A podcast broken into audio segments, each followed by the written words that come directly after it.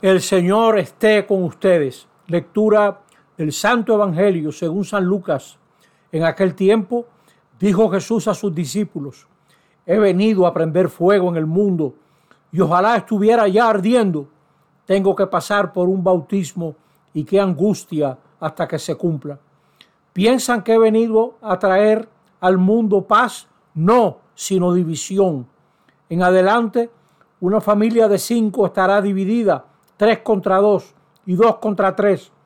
Estarán divididos el padre contra el hijo y el hijo contra el padre, la madre contra la hija y la hija contra la madre, la suegra contra la nuera y la nuera contra la suegra.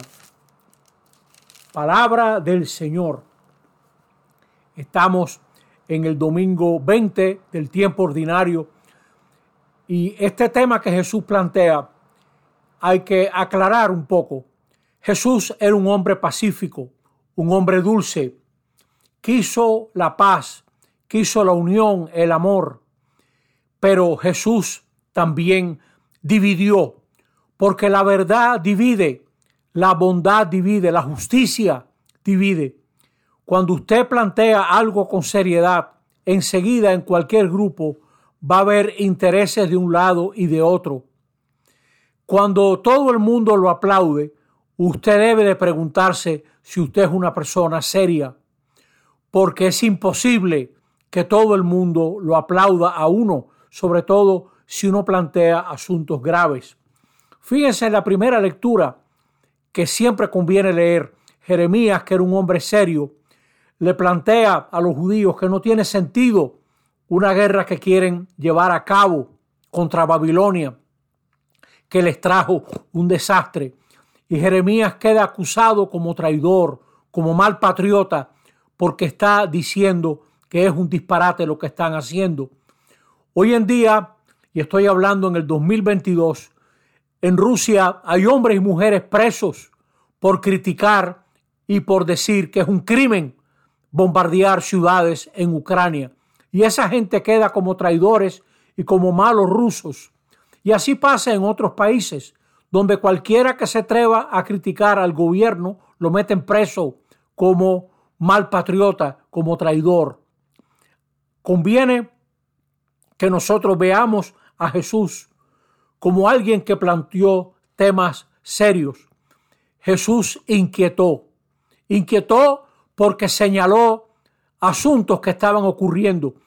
Él no fue el que los inventó, él señala asuntos que están ocurriendo, la dignidad de la mujer, la opresión de los pobres, la injusticia de la misma justicia que a veces perdona a los que tienen poder y ataca y aplasta a la gente chiquita.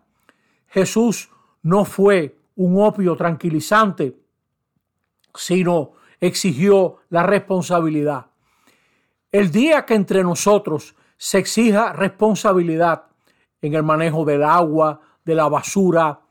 El día que queramos organizar de verdad el transporte, va a haber intereses que se van a sentir lesionados y van a protestar y van a decir que ellos son la gente que tiene derecho a hacer lo que les dé la gana. Somos de los países que tiene más accidentes fatales en carretera si usted compara la población que tiene el país con la cantidad de accidentes que ocurren, estamos entre los primeros, muchas veces el primer país. ¿Qué quiere decir eso? Que hay un problema al que no se está atendiendo. Y no es culpa de la gente que manda hoy en día. Eso viene desde hace rato y no se ha querido poner remedio a ese asunto porque se lesionarían intereses muy grandes, muy importantes no es solamente que son grandes los camiones y los vehículos pesados que van por las carreteras, es que los dueños de esos vehículos son grandes y el día que se le quiera poner orden a la gente que anda en las carreteras, mucha gente se va a sentir lesionado. Fíjese la palabra que usa Jesús. Vine a prender fuego, es decir, darle al mundo una nueva energía, purificar de aquellos que necesita ser purificado. Jesús dice que Él va a vivir un bautismo, es decir, que él va a entrar en una situación incontrolable porque se va a meter para lo hondo y le va, va a plantear asuntos peligrosos. Jesús divide porque la justicia divide. Yo he leído mucho sobre cómo se manejó la esclavitud en los Estados Unidos, sobre todo en el sur. Hubo hombres y mujeres que plantearon, es injusto esclavizar a un ser humano simplemente porque es negro o es negra. Le toca ser esclavo. Eso es un disparate, decían algunos blancos. Y quedaron como traidores, como parias, como gente despreciada, porque se atrevieron a criticar un sistema que era injusto. Aquí, cuando los obispos en su momento dijeron no se puede estar cambiando la constitución, hubo gente que, como dicen aquí, suapiaron el piso con los obispos.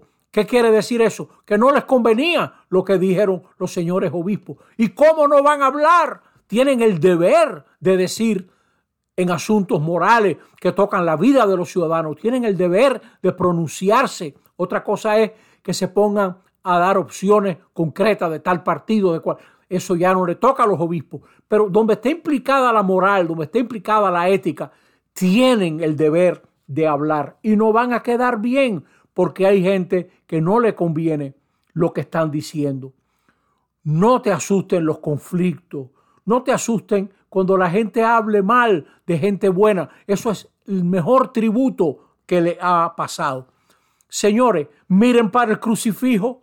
Jesús no murió en una cama rodeado de familiares y gente llorando. Jesús murió en una cruz, condenado por un sistema que lo vio como peligroso, que lo vio como criminal. Lo acusaron de blasfemo y subversivo. Entonces, esperamos nosotros que todo el mundo nos aplauda. Lo que tenemos que preguntarnos es si estamos predicando, si estamos viviendo lo que tenemos que vivir, lo que tenemos que anunciar. De modo que hay que ser dignos y hay que luchar por la dignidad.